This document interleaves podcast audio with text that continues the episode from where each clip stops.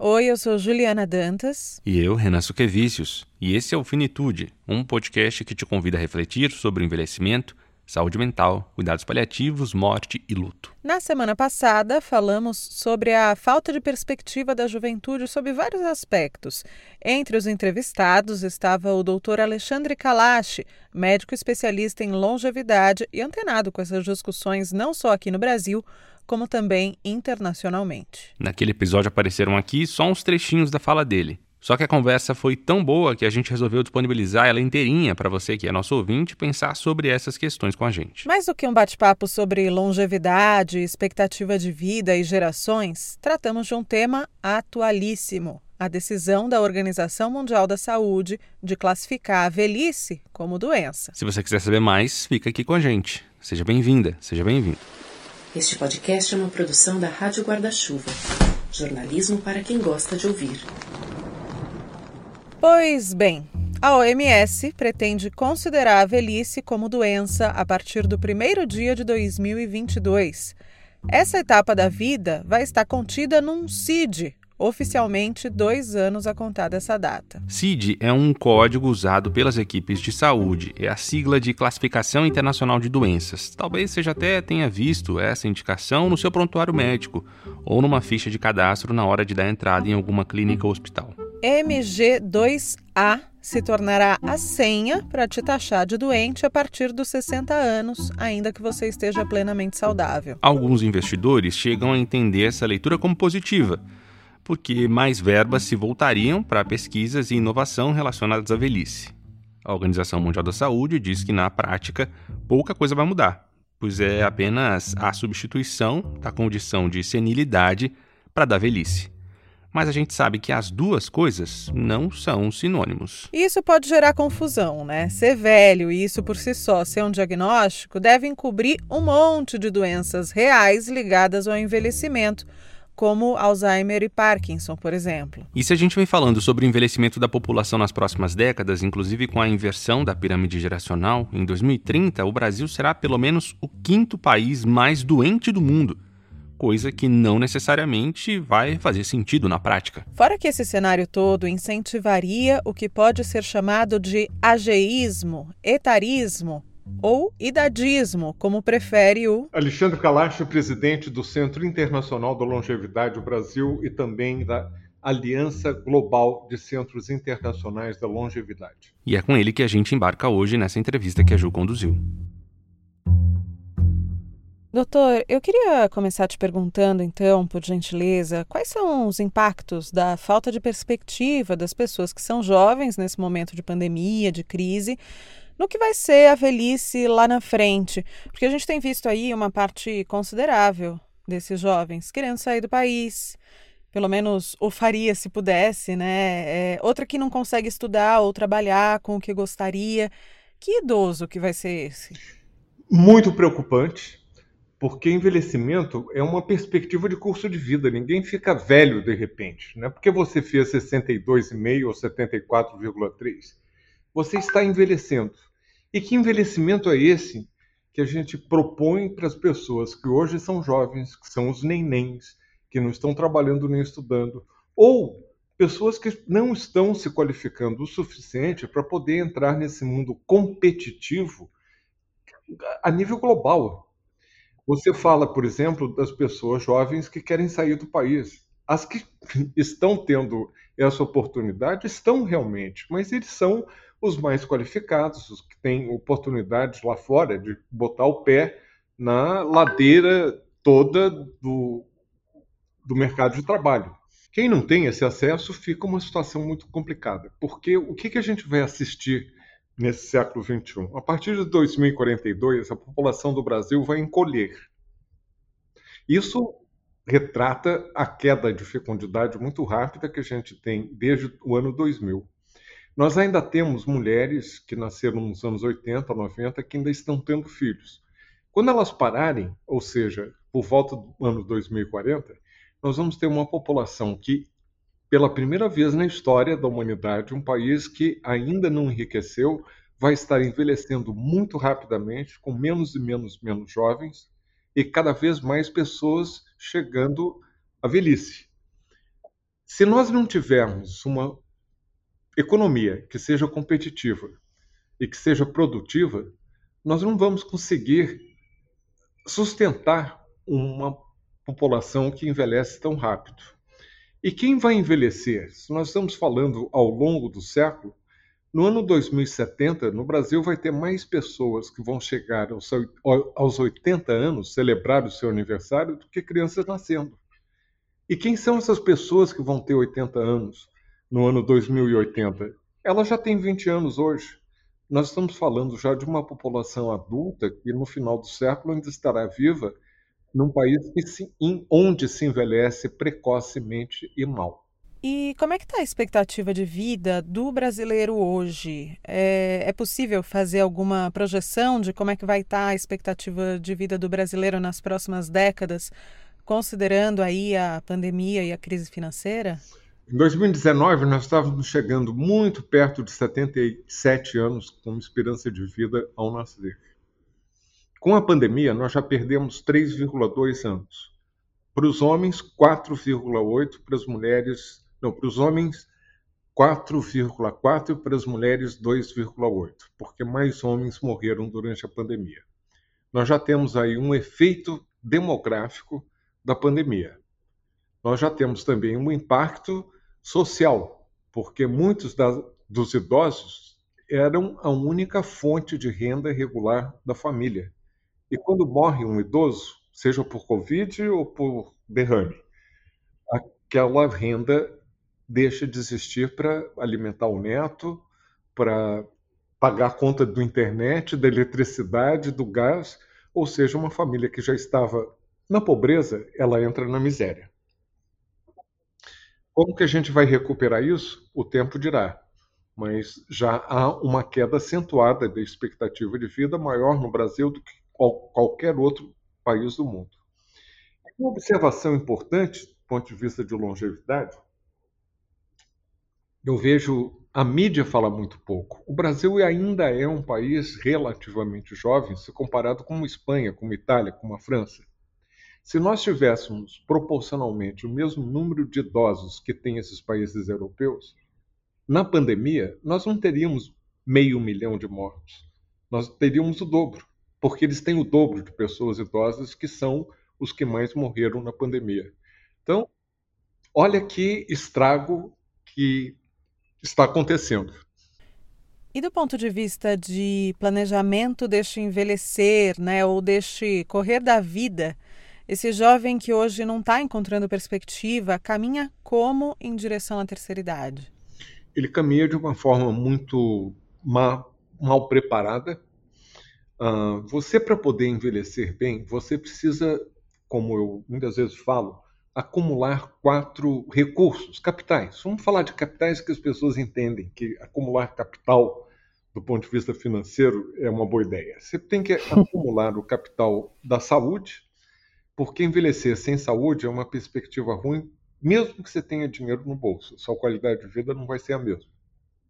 O segundo capital que você tem que aumentar é o de conhecimentos. Aprender a aprender, porque a tecnologia não vai te dar sopa.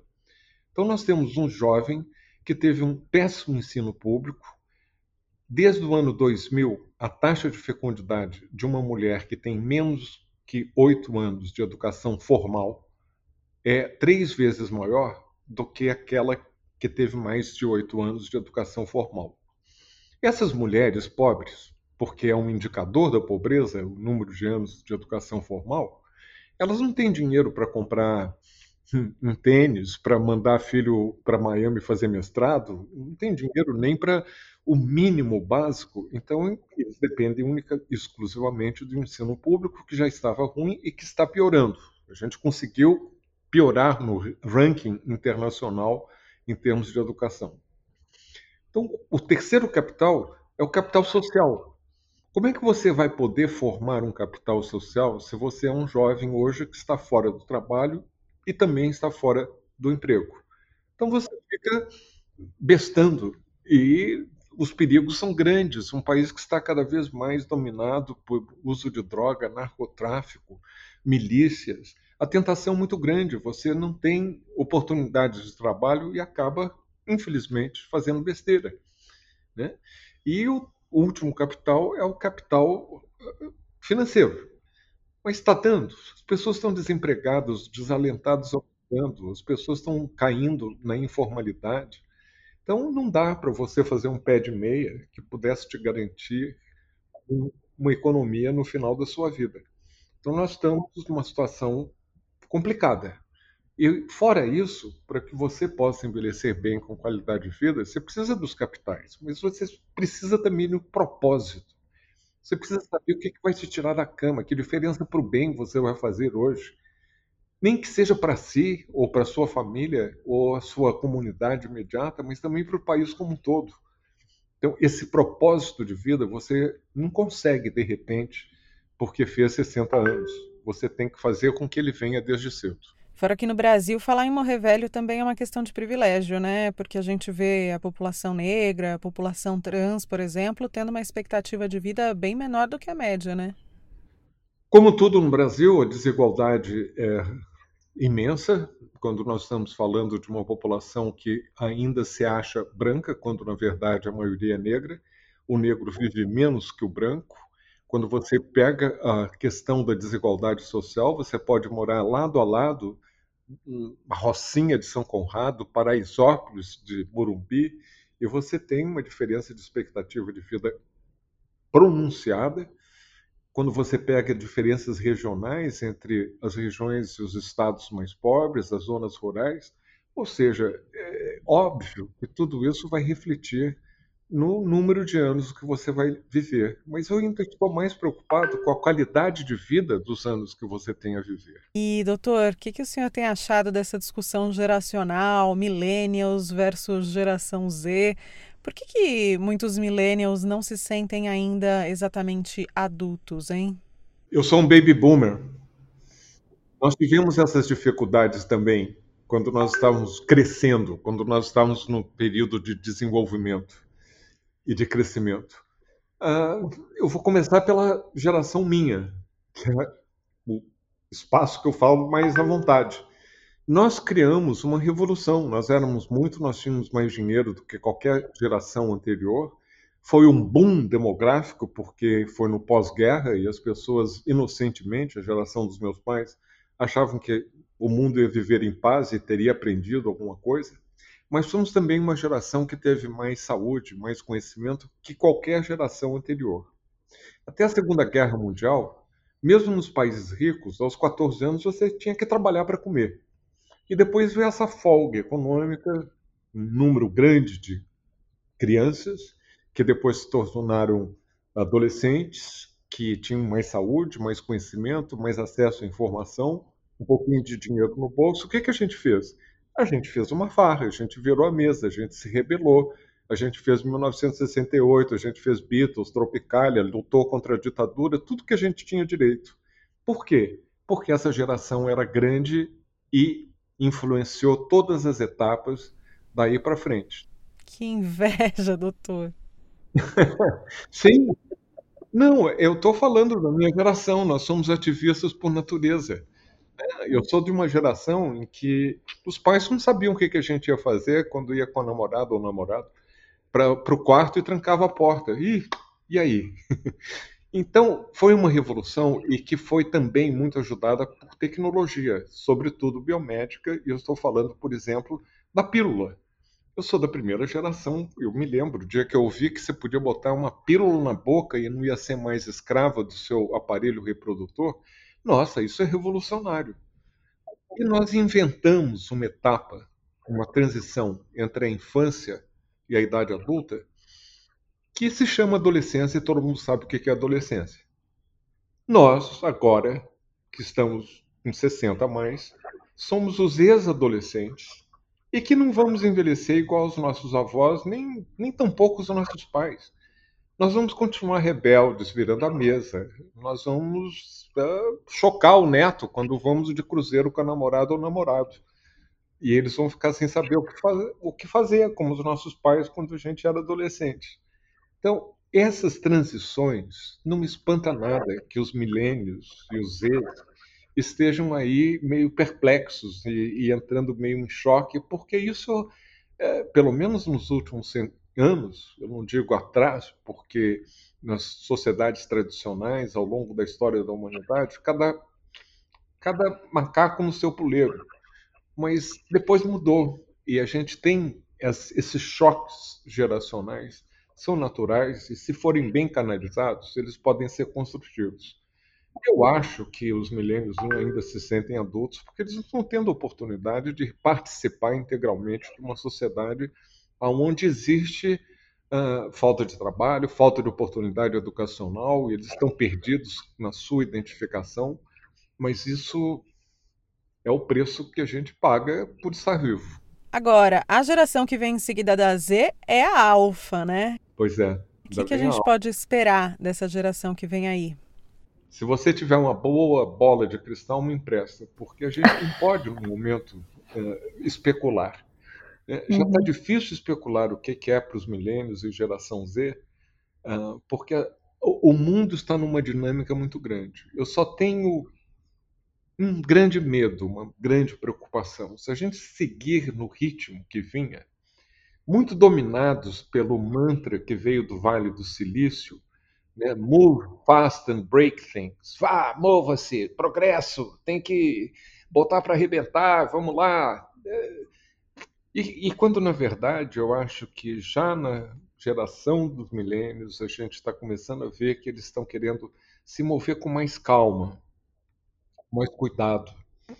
E nesse ponto, talvez exista um, uma conversão de interesses entre nós mais velhos e eles, porque nós também vamos chegando com a idade de que é necessário com cuidado. Ah, na, na, nas religiões de matriz africana, há duas divindades, há muitas, mas duas, que me chamam muita atenção. Uma é o Oxaguian, que é jovem, intérprete, ele vai com pressa, ele vai à frente, ele vai quebrando as coisas, né? Pá! E depois vem o Oxafulã, que é mais velho, metódico, e vai botando tudo de volta no lugar. E a gente está precisando disso. A gente está numa sociedade que está muito quebrada, está muito traumatizada. E eu acho que é importante a gente refletir, ter mais discernimento de onde que a gente quer chegar. Tentando ser otimista nesse cenário, doutor, o que, que precisa ser feito para a gente tentar garantir os quatro capitais, garantir uma chegada à velhice ou esse correr da vida com qualidade para essa geração de jovens de hoje? A gente está refém aí de políticas públicas que claramente não estão sendo adotadas? Ou, enquanto sociedade civil, a gente também tem muito o que fazer? A primeira coisa que a gente precisa fazer é deixar de fazer besteira. E quais são as besteiras que o Brasil tem feito? Primeiro, e não é deste governo nem do governo anterior, isso é crônico. A gente não investe na educação. O brasileiro deixou de ser competitivo, ele deixou de ser produtivo, e você não pode construir uma economia, uma sociedade sólida, se você não é competitivo no mercado internacional e no competitivo. Você pegue, por exemplo, eu volto à minha infância, à minha adolescência. Eh, se nós comparássemos o Brasil na época com a Coreia do Sul, eles tinham saído de uma guerra devastadora. Eles tinham um décimo da renda per capita que o Brasil tem, tinha. Eles eram muito mais pobres e eles investiram em educação, educação, educação, educação, e eles hoje dão um banho no Brasil. Tem renda per capita quase quatro vezes mais alta e vendem a sua tecnologia para nós.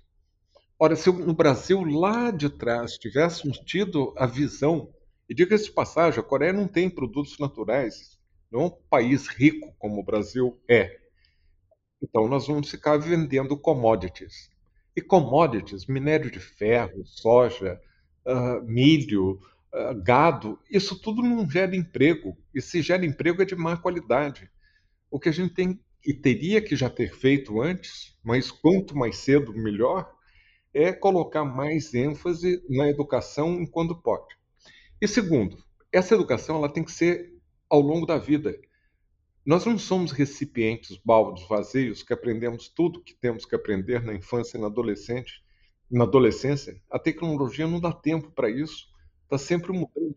Se eu tivesse parado de aprender quando eu me formei em medicina 50 anos atrás, você acha que estaria perdendo tempo de conversar comigo?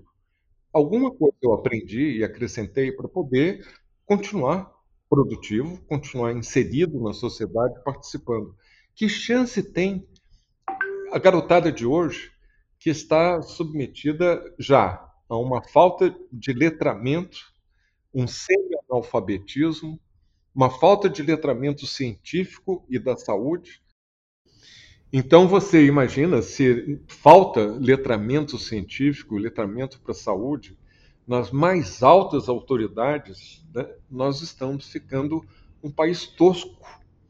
E quando um país fica, fica tosco, que não investe na arte, na cultura, na ciência, nós estamos desinvestindo as nossas universidades. A minha, onde eu me formei, que era a antiga Universidade do Brasil, Universidade Federal do Rio de Janeiro, não sabe se vai ter dinheiro para pagar conta, que dirá as, as bolsas para pós-graduação, os laboratórios fechados, que não tem água corrente, não tem eletricidade. Então, é uma situação muito crítica que não me deixa otimista, não. Eu acho que a gente tem que ter um choque de realidade e a sociedade civil é quem pode dar esse choque de realidade.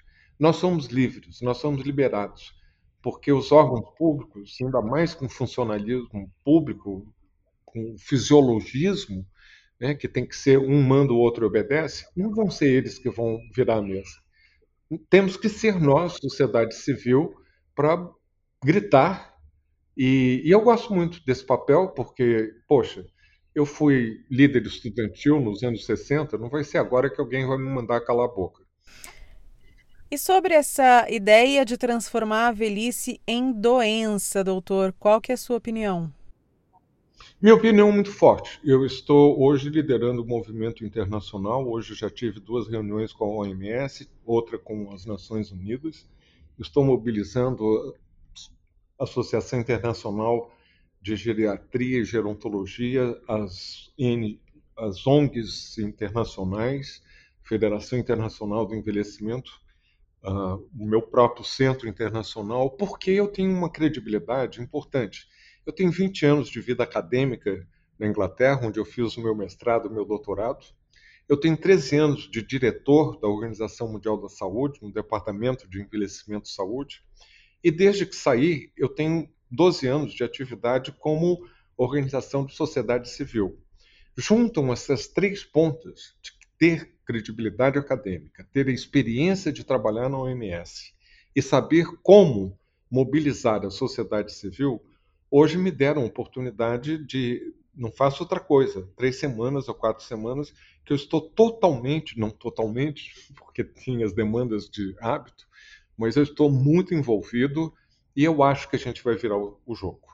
Eu acho que a Organização Mundial da Saúde, ou não ela, a Assembleia Mundial da Saúde, quando em 2019 bateu o martelo e aprovou a classificação internacional das doenças que entra em vigor na sua 11ª edição no dia 1 de janeiro, mas que já pode ser utilizada, cometeu um erro.